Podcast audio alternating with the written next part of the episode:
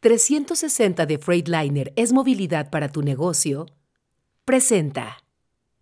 Y la verdad es de que es para mí ha sido muy apasionante ese tema porque eh, te hablo que ya tengo desde esos años que tú mencionaste, ya vamos para dentro del ramo 40 años y yo creo que algo hemos aprendido.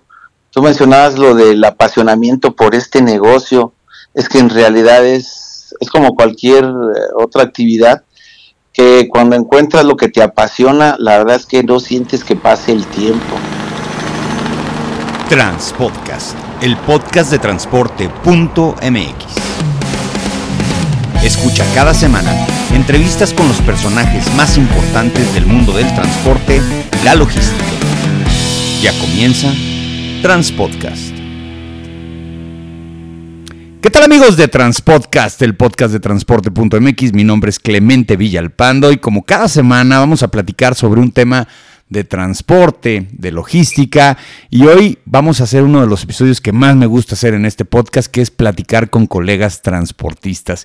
Y a la persona que les voy a presentar ahorita es una persona que conozco desde hace mucho tiempo, es una persona muy entusiasta, eh, vive el transporte de una manera muy intensa. Hemos viajado por el mundo viendo pues empresas de transporte, ferias de camiones. Y la verdad es que ya me había tardado en invitarlo aquí. Tengo del otro lado de la línea a Julio Sixtos de Transporte Sixtos y me da mucho gusto que estés en serio, Julio. Ya sabes que te quiero y que te estimo en este podcast. Hombre, muchas gracias, amigo. La verdad, qué buena presentación. y todavía no acabo, ¿eh? no, hombre, no, hombre, muchas gracias. La verdad es que tú sabes que siempre es un gusto poderte saludar. Lo acabo de hacer en Guadalajara. Apenas te vi entrar ahí en el restaurante. Y la verdad dije, Clemente. Oye. Ahora en Guadalajara. Es que en ah. todos lados, en todos lados. Sí. Antes, en el previo de que entráramos ahorita, empezamos a platicar de, lo importante que es de repente reunirnos, ahora que nos vimos en Guadalajara, en Expo Transporte Ampac, después de, pues yo creo que muchos tropiezos de las exposiciones, digo, Puebla estaba bien, pero no era precisamente el lugar donde nos sentíamos más cómodos los transportistas, ahora se tomó la decisión de regresar a Guadalajara, este, pero vamos a empezar con otro tema, ahorita me regreso a las expos, cuéntanos un poquito, tú estás en Salamanca, una ciudad eh, de aquí del estado de Guanajuato que se caracteriza por tener una industria pujante, gente de mucho trabajo. ¿Cómo inicias, cómo empiezas tú a ser transportista, Julio?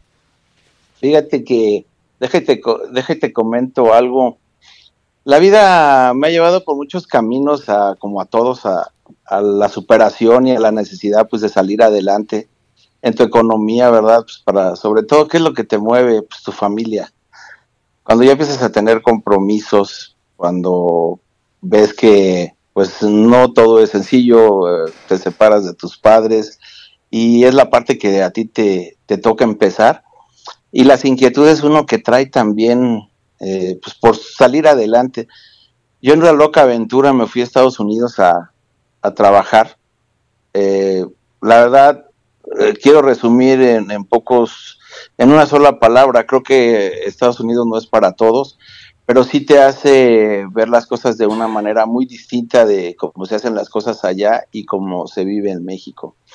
Yo lo que aprendí fue que habría que eh, igual levantarse a las 4 o 5 de la mañana empezar a hacerlo igual en México y seguir empujando, seguir empujando en lo, en lo que te dedicaras y tenías que salir adelante. Nosotros, fíjate que el, tema del transporte no es, pues no es casualidad. Yo vengo de una familia de transportistas, mi padre fue eh, parte eh, de aquellos años de, la famosa empresa Flecha Amarilla, fue permisionario.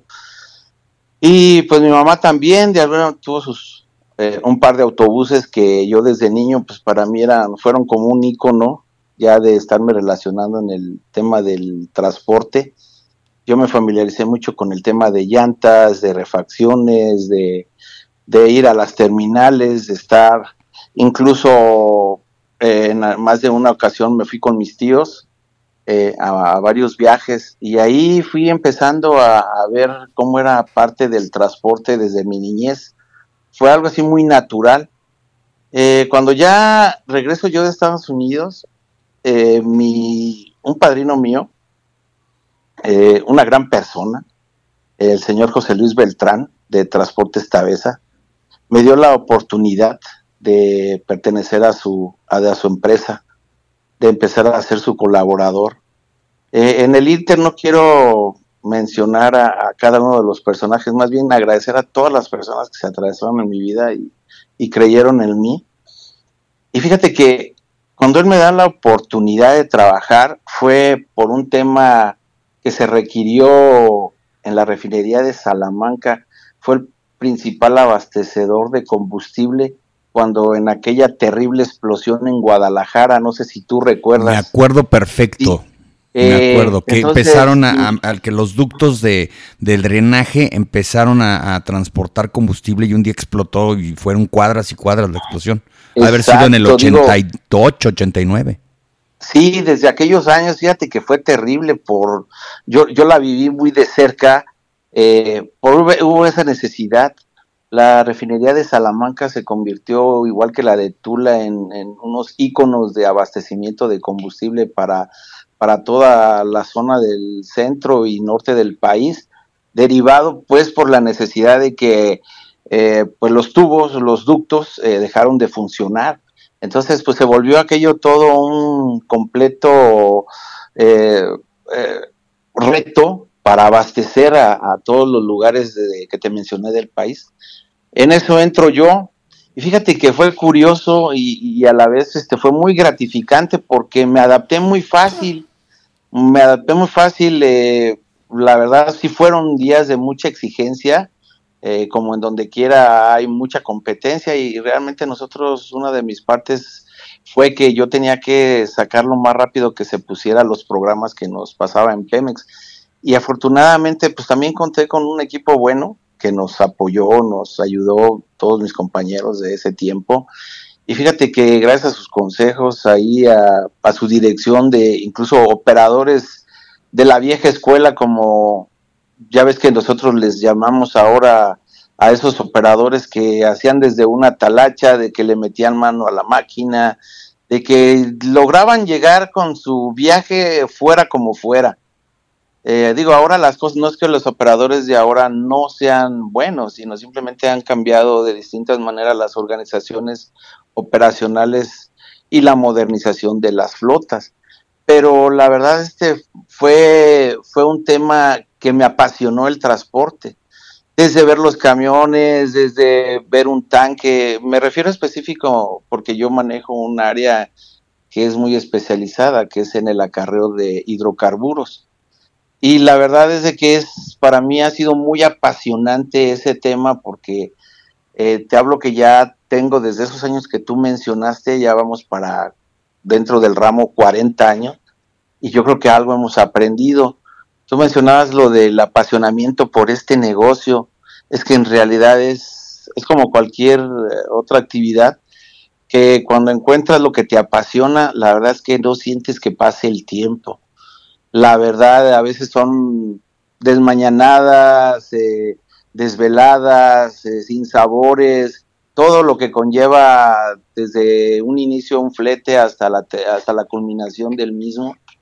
Tú sabes todo lo que atravesamos los, los transportistas en carreteras, inseguridades, eh, los clientes a veces ya ahorita o sea, se ha vuelto una tendencia de que uno tiene que estar muy a la par y estar muy atento a las necesidades del cliente, es más, estar un paso adelante.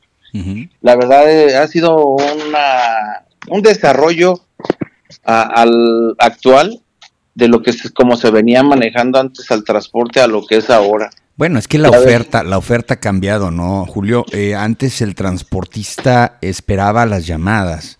Era una, pues, una, digo, si nos vamos todavía antes, y tú recordarás muy bien que antes no estaban liberadas las rutas, los permisos y las placas estaban, a, este, estaban ligadas, eh, ligadas a una ruta. Es decir, eh, el transporte era muy cuadrado y lo abrieron y, el transporte de carga, afortunadamente también para la industria mexicana, porque la industria mexicana requería un transporte mucho más flexible, pero también dio la oportunidad a que fuera, a diferencia, y tú lo acabas de decir hace un rato, con los grupos eh, de, autobuses de pasajeros foráneos, eh, grupos muy organizados, no competían en rutas.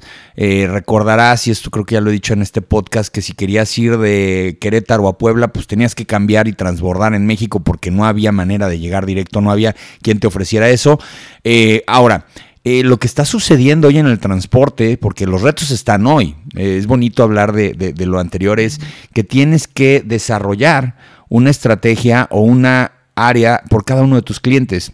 Un transportista que, yo conozco y admiro mucho empezó con este tema de los ejecutivos de cuenta y les decía, cada cliente nuevo tiene un ejecutivo de cuenta y es como un jefe de tráfico especializado para ellos. Y veían cómo organizar la empresa para que el equipo disponible se lo pusieran a cada un ejecutivo de cuenta si no hubiera ahí problemas para andarse peleando el equipo. Y antes, pues no, no era así. O sea, tú llegabas, tenías tres, cuatro clientes y los atendías a todos igual. Y si les gustaba el servicio, bueno, y si no también. Hoy el transportista no recibe las llamadas, tiene que ir a tocar puertas y eh, decía mi papá, el buen cliente no se ofrece. Es decir, tú tienes que ir a buscar a tus clientes que quieres tener y no estar recibiendo clientes porque generalmente los clientes que te llegan son clientes que ya nadie quiere transportar. ¿Te ha pasado, no? Es correcto, totalmente de acuerdo contigo. Sí, y esto, digo, ¿y qué crees? Tenemos ahorita un reto mayor con todo lo que se habla de las nuevas inversiones que llegan al país. Es increíble. Ahora que estuvimos en la feria de Barcelona, en la SIL, que tú recordarás. Sí, claro, ahí, ahí, tuvimos la oportunidad de saludarnos. Fíjate que cuando escuchamos dentro de los noticieros nacionales eh, o, el referendo nacional de las inversiones extranjeras y de que se van a hacer y de que llegan empresas nuevas a invertir en México, fíjate que curiosamente cuando lo escuchas fuera de México, como fue el caso de esa feria logística donde empecé a escuchar a, todos los empresarios, parte de los que con los que tuve la oportunidad de platicar, y les decía que yo iba de México, y me dice, oh, fantástico, México, fantástico, es la próxima China del mundo. Dice, dice, mi empresa acaba de invertir no sé cuántos millones de dólares. Eh, oye, y el INMO, se habla mucho del INMO, se oye mucho del sureste mexicano se escucha eh, Guanajuato, eh, lo que es el área del centro del país que abarca la zona donde está todo el clúster logístico, ya no se da abasto. Dice, ya se está abriendo, es interesante escuchar del, del sureste. Platícame qué hay allá, porque mi empresa ya está haciendo unos parques logísticos, ya invirtió. Entonces, cuando me lo repiten, eso que te acabo de decir, dos o tres personas, para mí escucharlo fue donde dije, wow. Entonces, eh, la verdad sí te dices, eh, hay un nicho de oportunidad bastante bueno que habrá que empezar a, pensar en el desarrollo, ya no en esta zona, digamos, a veces de un poco de confort que tenemos, sino esos nuevos proyectos, eh, tratar de estar ahí, e investigar qué es lo que se puede hacer. Fíjate que nosotros, eh, curiosamente, aunque nos dedicamos eh, casi en su 80% al hidrocarburo, conservamos un 20% en lo que es la carga, porque yo empecé en la carga.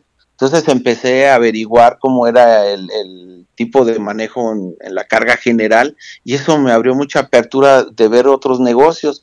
Y sí es importante eh, comentar que eso que, que se ve es palpable. Digo, olvidémonos de política, olvidémonos de temas este, de partidos, pero pensemos en México, pensemos en que realmente ver esa parte buena que sí se está haciendo y que esperemos que se desarrolle y de verdad sea un detonante para que no solamente el centro del país o el norte sean líderes en, el tema industrial, o de empresas, sino también que se abra más la apertura en, en, todo, en toda la República.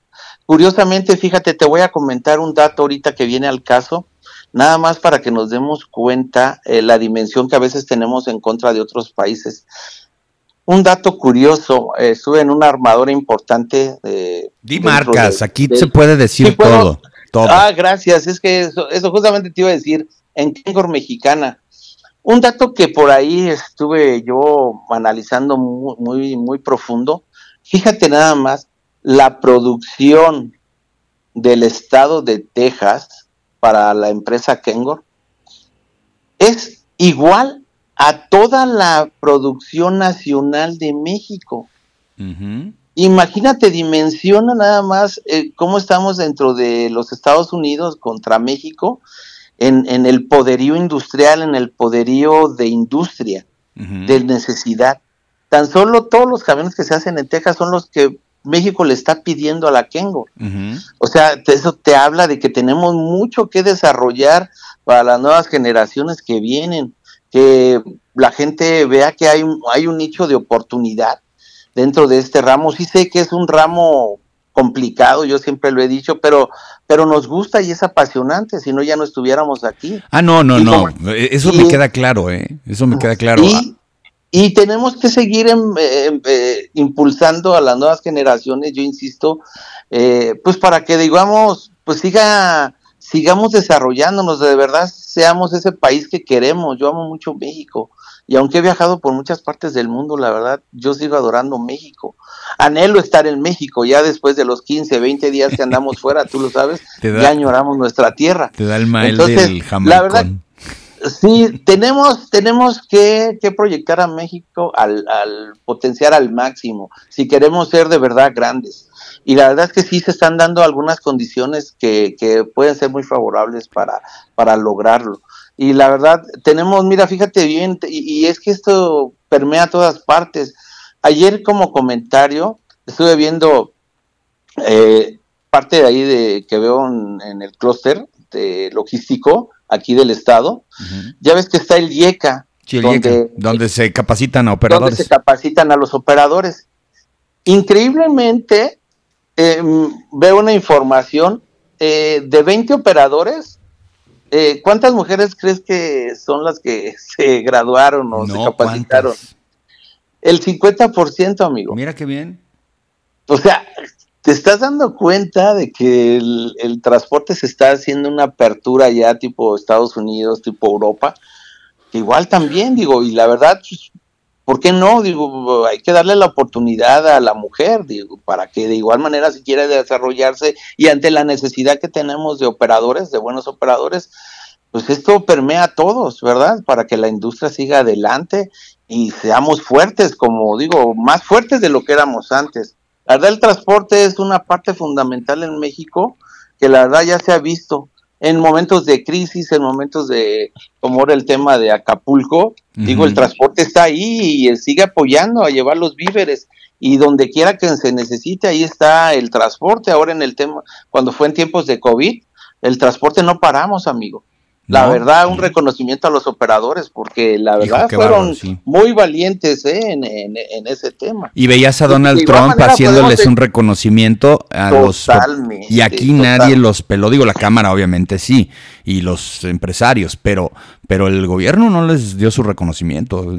no, fíjate que este, la verdad no, pero digo, nosotros sabemos finalmente dentro de nuestro gremio, eh, sabemos qué es lo valioso en, esta parte y también un reconocimiento a todos los empresarios eh, que nos dedicamos a esto, porque igual todos sabemos lo que es estar en esta industria, desde que nos levantamos, amigo, hasta que medio dormimos y porque finalmente siempre estamos al pendiente de nuestras empresas. Así que aún tengamos nuestros directores, nuestros gerentes, nuestra gente de confianza y todo eso, este mundo es un mundo que te apasiona y tú lo sabes que siempre estás pendiente de la empresa, del servicio, de a dónde quieres llegar y las nuevas inversiones que tenemos que hacer. Oye, para ver, hay un tema muy interesante. Acabas de tocar tres cosas que me interesan mucho. Uno, el nearshoring, que se está hablando mucho. Este, Luego pensamos que, y ese es el error del mexicano, el mexicano piensa que el nearshoring va a ser algo que definitivamente hay que nada más sentarnos, como cuando tú estuviste ahí, sabes de qué estoy hablando. Cuando dijo aquel entonces José López Portillo, este, hay que administrar la abundancia, ¿no? Cuando se encuentran el yacimiento Cantarel y dicen, vamos a tener petróleo para tirar para arriba y nos tiramos en los laureles y pensamos que de ahí nos íbamos a volver un país árabe y nada más íbamos a vivir de eso y luego vinieron todos los problemas económicos que tuvo el país. Yo creo que vemos el nearshoring como ese yacimiento de Cantarel, o sea, ¿sabes qué? Va, vamos a tirar la flojera, de todas maneras la lana va a llegar sola. Y yo ya he estado viendo notas, he estado viendo alguna información de la Cámara Franco-Mexicana de Comercio, de otros países, tú lo dijiste claramente. Nearshoring es técnicamente lo que quieren hacer hoy en México los Estados Unidos para tener más cerca la proveeduría, la manufactura, la maquila y eh, de hecho, lo dijo la canciller hace dos días, eh, la canciller Bárcena, dijo, México no está invirtiendo, no está preparándose para el nearshoring y aguas, porque Vietnam está mejor preparado que nosotros y también pueden hacer su nearshoring allá. El problema no es la cercanía, el problema es lo, la guerra comercial entre China y Estados Unidos y México no debe de pensar eso. Y los europeos, yo me, he dado cuenta, están empezando a hacer inversiones estratégicas en México para llevarse ese pedacito. Sabes que por la ley de, de inversión extranjera directa no pueden abrir una empresa al 100%, pero del que pueden tener el 49% lo pueden tener. Ese es el tema del nearshoring. Y otra cosa interesante, los transportistas como bien lo dices, eh, tenemos que esperar esa reacción. O sea, nosotros no podemos hacer una inversión de una, de una fábrica. Tenemos que esperar que la fábrica se ponga, tenemos que esperar a que empiece a producir para poder decirle, oye, te lo, te lo llevo, ¿no? Entonces nosotros dependemos y estamos como en sus marcas listos fuera a que empiece a detonarse esa inversión. Sabemos que los parques industriales están a tope, sabemos que la zona fronteriza, eh, el tema inmobiliario de parqueros es muy fuerte, pero nosotros todavía tenemos que esperar más tiempo para empezar a ver cómo empezamos a ofertar nuestros servicios dentro de este esquema, ¿no? Sí, es, es una nueva oportunidad, yo lo veo como oportunidad.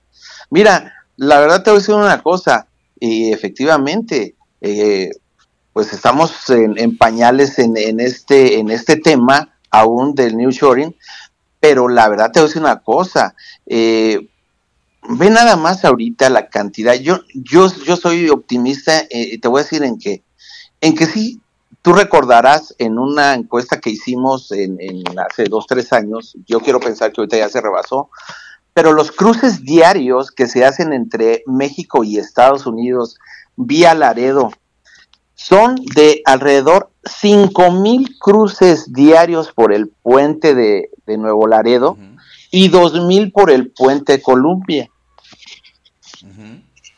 Eso te habla de que los mexicanos pues nada más estamos esperando, como bien tú dices, ver dónde van a estar los nichos de oportunidad para saber dónde vamos a invertir, en dónde es donde vamos a posicionar, por ejemplo, en, el tema del transporte, pues ya ahorita, por ejemplo, mm, bueno, venimos de una, no hay que olvidar que venimos de una etapa vía COVID que nos detuvo mucho la industria, por ejemplo, en el sector que manejamos nosotros del transporte, donde no tenemos componentes para que nos entregaran camiones, donde los remolques nos estuvieron eh, por falta de acero, estuvieron retrasándose.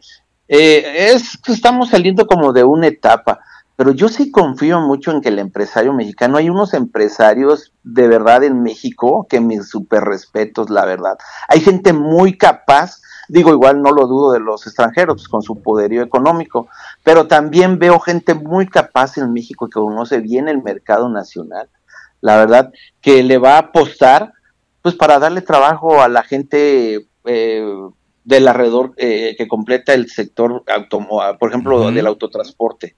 La verdad, yo pienso que eso ya nada más es cosa de que realmente empiecen a aterrizar, de que ya estén los parques, de que se concrete el tema ferroviario en el Istmo, que es real. Yo estuve en el sureste y la verdad esa parte me interesó mucho porque la verdad, imagínate, va a ser una competencia que se le va a hacer al canal de Panamá. No, bueno, han de estar como locos, porque además ya traen unos problemas ahí de, de, de, calado, tienen muchas broncas en Panamá. Le vamos a quitar ese mercado, es, es, un No, amigo, está eso, por eso me interesó mucho estar en, en, en, en estar viendo cómo era realmente de, primera línea, cómo estaba realmente ese proyecto y la verdad yo lo veo muy factible.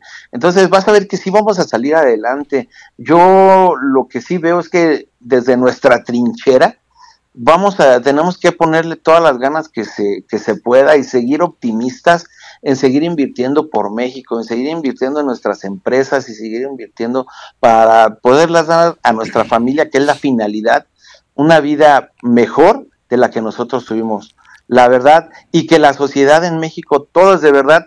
Yo también quiero que no haya pobres en México, pero no quiero que haya este, gente que realmente no esté pobre porque le dan el dinero. Quiero que haya gente capaz, que se desarrolle, que tenga trabajo, que, que aporte a México para que como país de verdad podamos llegar a ser punta de la. Oye, Julio, ¿qué te frustra como transportista? ¿Qué te frustra? la inseguridad. es lo que la más inseguridad la verdad, Como transportista, la inseguridad. Yo se lo dije una vez al presidente Peña Nieto. Se lo dije, señor, la seguridad. Lo demás nos encargamos nosotros. No me vas a dejar mentir. No, bueno, pues claro, porque además es una cosa en donde sí no tenemos injerencia. Si hablamos de la escasez de operadores, pues algo podemos hacer. Ahí está el IECA, ahí está el, tema de amo para las mujeres. Hay muchos temas que podemos desarrollar como transportistas.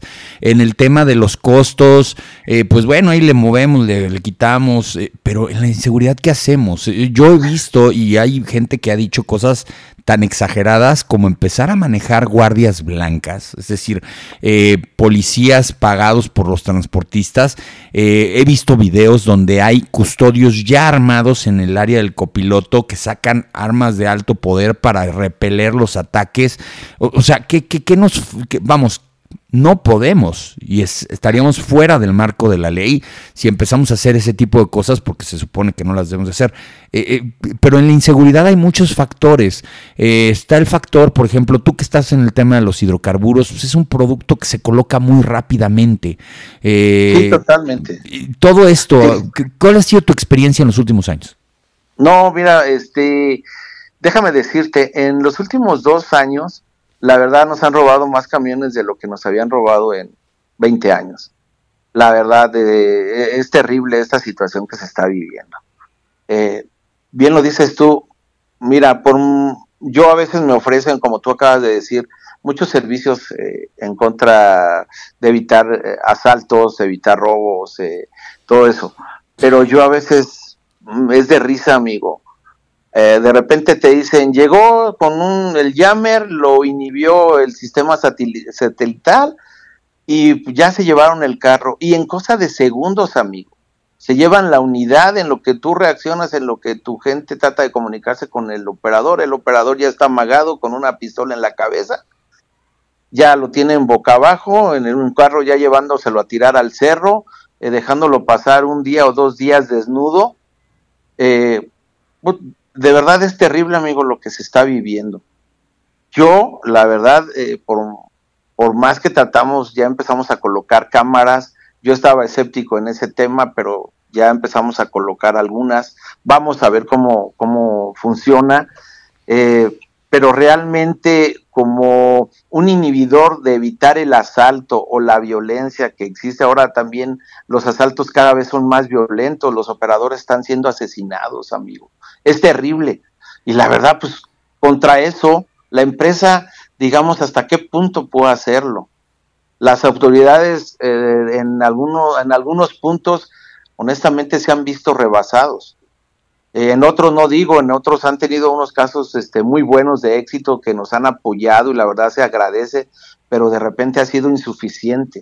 Y yo a veces pareciera que yo me pregunto, ¿y por qué a mí nada más? Pero volteo a un lado y veo al vecino, veo empresas grandes de, muchos más camiones y cuando me doy cuenta que a mí, me, por ejemplo, en un mes me robaron tres unidades, ¿sí? Volteo y veo que a otra le robaron 15 unidades en un mes, amigo. Mm, Así de terrible está esto. Y, la, y ahí están los indicadores, ahí están todo lo que puedan sacar en los índices que suben las autoridades de robos. Ahí están los datos y son datos crudos, datos reales. Entonces, pues de repente el operador también ya se siente cohibido. Eh, por eso ya sus hijos no quieren que sean operadores, ellos prefieren que sean doctores, licenciados. Claro. Todos, va a querer poner a un hijo en riesgo? Claro. En riesgo, totalmente, amigo. Entonces, la verdad es eso ha afectado porque también pues se desanime el tema de que haya operadores que sigan en el mercado. Ahora, la Guardia Nacional no funcionó. ¿eh? Es más, hay gente que todavía dice que prefiere que regrese la Policía Federal y hay gente que todavía es más antigua, que somos como tú y yo, que habla de que hay que revivir la Policía Federal de Caminos, que era entre inteligencia, eh, decencia. Eh, sí, había corrupción, pues es un tema muy mexicano, pero no habían robos. Aparecían, acuérdate, te robaban un camión y tú decías, madre, la mercancía. Pues bueno, traían seguro. Y te hablaban a las 4 o 5 horas y te decían, mire, acá apareció el tracto y acá apareció el remolque. Y pues ya era la típica, no sufrir para recuperar los vehículos un tiempo, pero hoy nada, O sea, el operador era el que te reportaba, el operador el que te reportaba el robo. Ahora el operador no, a veces no lo encuentras. Amigo, no hay que olvidar que la antigua Policía Federal era un oficio de carrera, era una profesión. Ellos tenían, incluso hubo una generación que fue universitaria. Entonces eso te habla de la capacitación, te habla de que sabían qué hacer, sabían cómo copar. Acuérdate que estaban en cuadrantes. Entonces había, realmente era, era diferente. Yo lo voy a mencionar así, era diferente. Tú podías acudir y podías pedir auxilio en su momento y había un resultado. Y te voy a decir una cosa, entendían al transportista. Ahorita te puedo decir que no porque no hagan o no traten de hacer bien su trabajo la Guardia Nacional. Simplemente para ellos es una nueva etapa, es un inicio de empezar a conocer algo que la Policía Federal ya tenía dominado. La verdad, yo la verdad sí extraño honestamente a la Policía Federal. La verdad. Entonces creo que sí comparto contigo algunas opiniones en ese sentido. Yo creo que falta la profesionalidad en, y sobre todo el callo que como nosotros le decimos, les falta callo para entender eh, esta parte de, del transporte. Oye, vamos a hablar de cosas bonitas. Vamos a hablar de cosas bonitas antes de que, de que empezáramos a grabar. Me decías y lo hicimos cuando fuimos a Alemania a ver camiones y lo hicimos ahora que fuimos a Guadalajara. Lo que está muy padre de este negocio es todo lo que estamos viendo en materia de tecnología en camiones. Estabas platicando de cómo ves el mercado de las, de, las armadoras.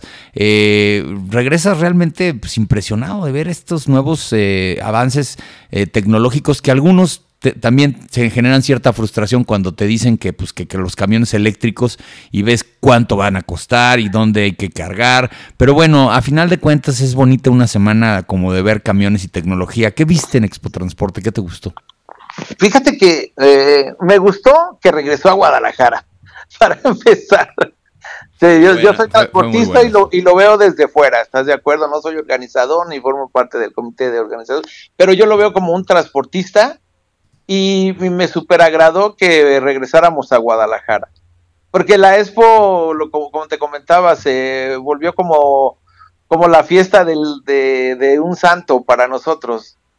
Eh, la Expo es ir, ver todo lo innovativo, todo lo que está eh, ofreciendo toda la proveeduría eh, que se dedica al transporte y la verdad te vienes maravillado, amigo. Es como cuando un niño lo llevas a una juguetería, ¿estás de acuerdo? Digo, ¿qué no quieres ponerle a tu camión? La verdad. ¿Qué no quieres para tu empresa? ¿Qué es lo, qué es lo que visualizas? Y ahí de repente dices, aquí está. Entonces, eso la verdad para nosotros es un foro de apertura para que toda la red de distribuidores, de camiones, todos los que se dedican a esta industria puedan, puedan ofrecernos eh, y, y, dar un mejor, una mejor manera una mejora continua para nuestras empresas. Me encantó ver los camiones, eh, eh, digo, los que ya son de casa, la verdad de los cuales nosotros ya tenemos, que son Kengor, me encantó, aparte que mostraron unos camiones que pedimos nosotros, unos rojos y están preciosos. La verdad, me encantó que la competencia siga innovando, me encantó que eh, ver a Freightliner, eh, yo no manejo esa marca, pero me encanta esa marca, la verdad. Pero la verdad, ¿qué te puedo decir de los camiones? Eh, para mí es este que me hablas y, la verdad me, la verdad me emociono tú mucho. eres, tú sí eres de fierros. Tú sí eres de esos transportistas que, que, el camión sí le das un valor más que la máquina que genera. Así es, porque realmente eh, forma parte de, la esencia. Muchos me dicen, ¿por qué gastas tanto en camiones con penacho? ¿Por qué gastas en ponerle esto o otro?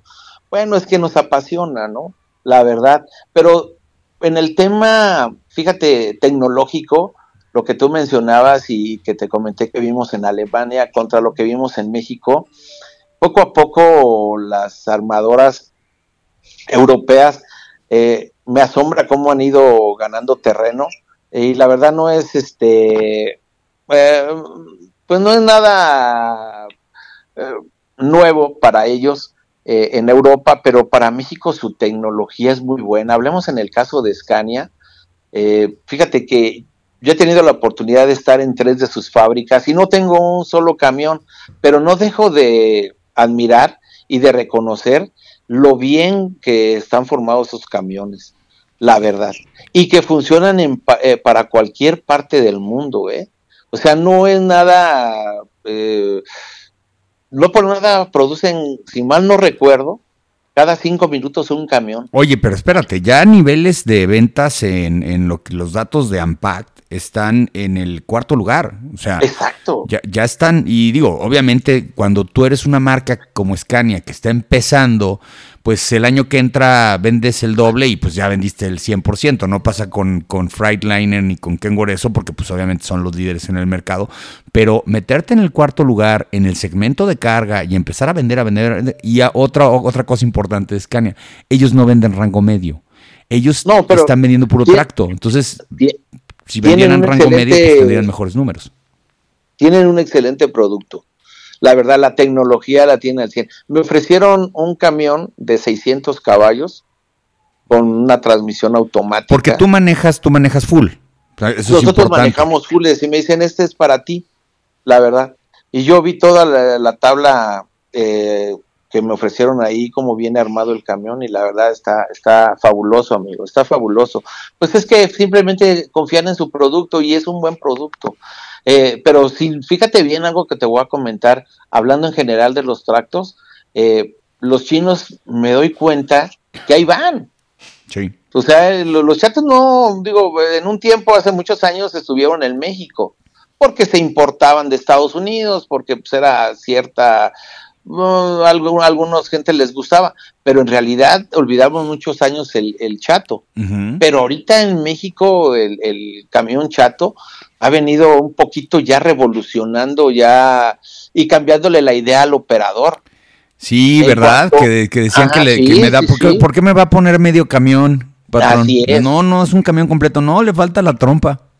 Así es, así es totalmente, porque esa es una de las cosas también el de la idiosincrasia que se tiene que trabajar. Ya ahorita ya se está un poquito ya ganando eh, confianza en esos camiones por los que ya los han traído y se vienen comentando. En, bueno, el caso de Fotón, el caso de Fotón es un camión que tiene mucho de un joint venture alemán de Mercedes-Benz. Tú ves el camión Fotón y además le abres adentro y dices, a ver qué trae, y trae un motor Cummins.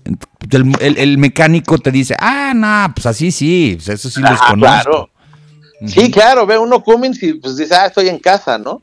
Sí, pero la, la, verdad es que sí tengo que reconocer que toda esa apertura que se viene dando en el mercado nos da nuevas opciones y nos da una, un mejor panorama para los que nos queramos seguir dedicando a esto del transporte y para también la gente que quiere invertir en el transporte, pues vea las opciones que tiene en el mercado. La verdad es que todas las marcas son buenas, amigo. Realmente tú lo sabes, la competencia es la que te viene a dar esa confianza en tus inversiones, ¿verdad? Y pues para lo que tú te quieras dedicar, pues digo, no tengas problema en, en, tus herramientas, ¿no? De trabajo. Yo realmente felicito a, todas las armadoras, a todos los organizadores de la Expo, porque sí te dan una apertura en ver lo que se está previendo para el futuro. Tú hablabas ahorita de, los carros eléctricos, pero ¿viste los de hidrógeno?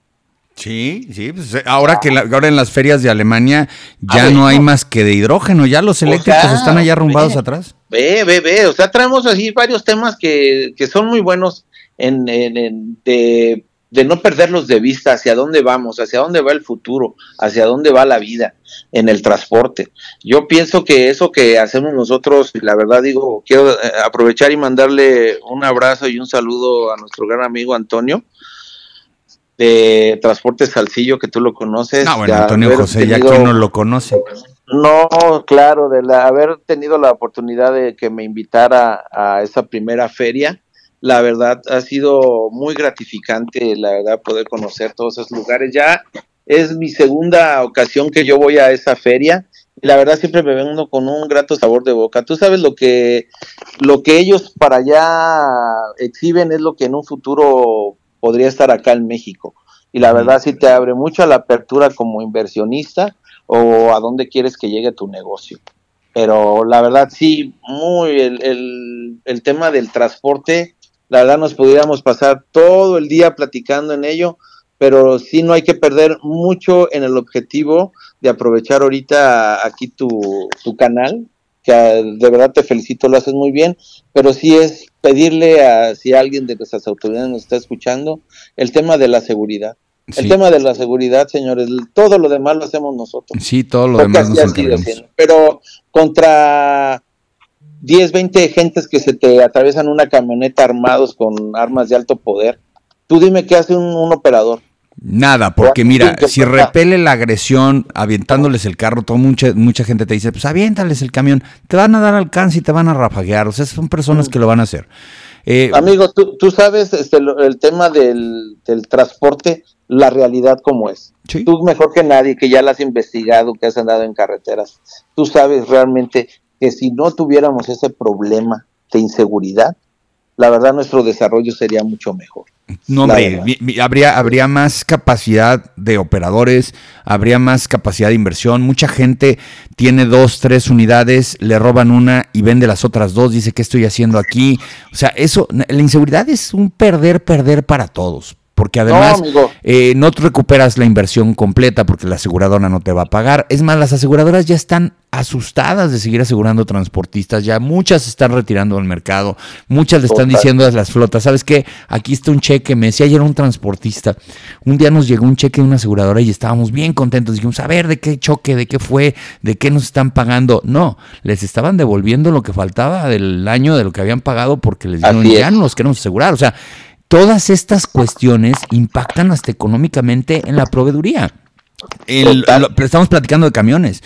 ¿Quién le quiere meter 4 millones de pesos a un tracto? Bueno, 3 a 4 y más la caja y si manejas doble, pues ya imagínate cuánto, no vamos a decir números aquí, pero ¿quién le quiere meter eso para que de la noche a la mañana te los arrebaten. No, y te llegue la aseguradora y te diga, te voy a dar el 75% de lo que invertiste, o sea, va, perdiste 25%. O sea, no hay certezas, con inseguridad no hay certezas, eh, se, se, disminuye la capacidad. Y si el país no ve esas circunstancias, pues bueno, vamos a acabar este, pagándolo todo, porque a final de cuentas, el transporte no se va a acabar, Julio. El que va a pagar todo esto, a final de cuentas, es el consumidor final. Y si les interesa el tema de la inflación y el poder adquisitivo, eh, toda esta inseguridad se les impacta en dos, tres pesos a los productos, a todos los consumidores, a todos que somos consumidores. Sí, la cadena de suministro va a aumentar y la inflación es inevitable. Y, y, ese es un, es un miedo del transportista. Yo conozco empresas que lamentablemente eh, lo que tú acabas de decir de que el seguro les da su carta de retiro, de porque no, no pueden, amigo. Y es entendible. Se invierten, invierten en un seguro 10 millones de pesos, pero te roban 10 tractos, amigo, pues también la aseguradora qué negocio trae. Sí, claro. O sea, esto la verdad es, este, por eso te digo, insisto mucho en el tema de seguridad, la verdad, porque pues somos la sangre que mueve a México. Y no nos podemos acostumbrar a la inseguridad. Ese tiene que ser el nuevo mote de todos los transportistas y de todos los mexicanos. No, nos podemos acostumbrar. No, tenemos que este, estar eh, todos en un amplio, en un, en un frente común, donde la verdad tenemos que defender ese tema de, la, de la inseguridad que hoy existe en las carreteras de México. Oye, ya por último, mi estimado Julio, muchas personas que escuchan este podcast son personas que le quieren entrar al negocio yo me he encontrado, y más ahora en la feria, llegaban y me decían, oye, el podcast, este, yo quiero ver si invierto, es más, vine a ver camiones, etcétera, etcétera. Eh, la idea no es asustarlos tampoco, porque no, no queremos asustarlos, pero ¿qué consejos le das tú a una persona que ve este negocio y que quiere empezar a, invertir en transporte? Mira, yo de entrada, yo no los desanimo, la verdad eh, es lo peor que, que pudiera yo hacer, porque este el gremio necesita transportistas, necesita de que seamos una área eh, fuerte. Yo lo único que les comento, amigo, es de que se asesoren bien. En la actualidad hay mucha, hay muchos consultores, hay muchas, mucha tecnología, hay, hay muchas armas con las que ellos pueden empezar y, crear su propia empresa. Lo que sí yo les comento es que no dejen de perseguir sus sueños y que lo hagan. Realmente a veces este, mucha gente tiene que lo va a hacer, pero no lo hace. Yo lo que le digo, hazlo, conócelo, velo, empieza con uno o dos camiones que conozcan el negocio. para que ellos mismos vean. La suerte no la tenemos iguales todos. A mí me puede ir mejor, pero a ellos les puede ir excelente. ¿Estás de acuerdo? Entonces, la verdad es que sí, la yo, yo, yo exhorto a que este bonito, este bonito oficio, la verdad, el ser transportista, no, no lo dejen de hacer. La verdad, yo los invito a que se asesoren bien sobre todo, vea que conozcan bien el rublo y pues que adelante, ¿verdad? O sea, trabajo buscándoles. Mira, no tiene trabajo quien no lo busca, la verdad. Tú lo sabes. en este, eh, tiene, y se va a necesitar. Y tú lo acabas de decir en días pasados. Eh, se va a necesitar, hay gente, países mejores preparados y las inversiones se pudieran ir a otros países. Pues mejor que se queden aquí y vamos viendo el cómo sí se puede hacer. Estoy totalmente de acuerdo contigo, mi Julio. Tenemos pues que seguir echándole ganas y que adelante. Tú sabes que este país da la oportunidad también para mucha gente y todos, eh, sobre todo por la necesidad que vamos a tener de transporte. El transporte, mira, tú lo acabas de decir, no va a desaparecer. Siempre va a seguir. Y, si no son ustedes, somos nosotros, son los otros, pero este país necesita mover la gente. Y sobre todo, pues, una de las cosas que no se me olvida a mí nunca un transportista amigo mío, ya, ya, ya que ya se fue, me dijo, acuérdate que nosotros somos los que llevamos de comer a la mesa. Por eso es importante que hagamos nuestro mejor trabajo, porque si no las familias de México no tienen para comer el día de mañana. Y la verdad es que sí, es muy cierto. La verdad es importante tener, hacer un buen trabajo y que todos los que quieran venir a invertirle aquí son bienvenidos. La verdad, nada más yo les digo, aprovechen todas las herramientas tecnológicas de consultores, de asesoramientos, para que hagan una empresa bien y que la verdad se sientan orgullosos de lo que hacen. Este gremio es muy noble, amigo, tú lo sabes, yo dijera que es uno de los más nobles de todo el mercado en, en México. Entonces hay que seguir poniéndole ganas. Muy bien, mi estimado Julio, pues muchas gracias por la entrevista, la verdad es que yo sé que muchas ¿era personas. entrevista, amigo? Ah, sí, estoy grabando. Pensé que estábamos platicando. ya sé, no, y contigo se me va como hilo de media esta cosa. No, muchas gracias y la verdad te mando un gran abrazo, tú sabes lo que te estimo. Es increíble, amigo, todos lados que hemos estado y la verdad lo que hemos aprendido es, nos podemos pasar todo el día, pero este ratito lo disfruté mucho y ya sabes que cuentas conmigo cuantas veces sea necesario. Muchas gracias, mi estimado. Un, gran abrazo a todo el auditorio, a todos los transportistas. La verdad hay que amanecer, yo sé que a veces amanecemos muy decaídos, pero siempre hay que pensar en lo bueno que también nos ha dejado esto.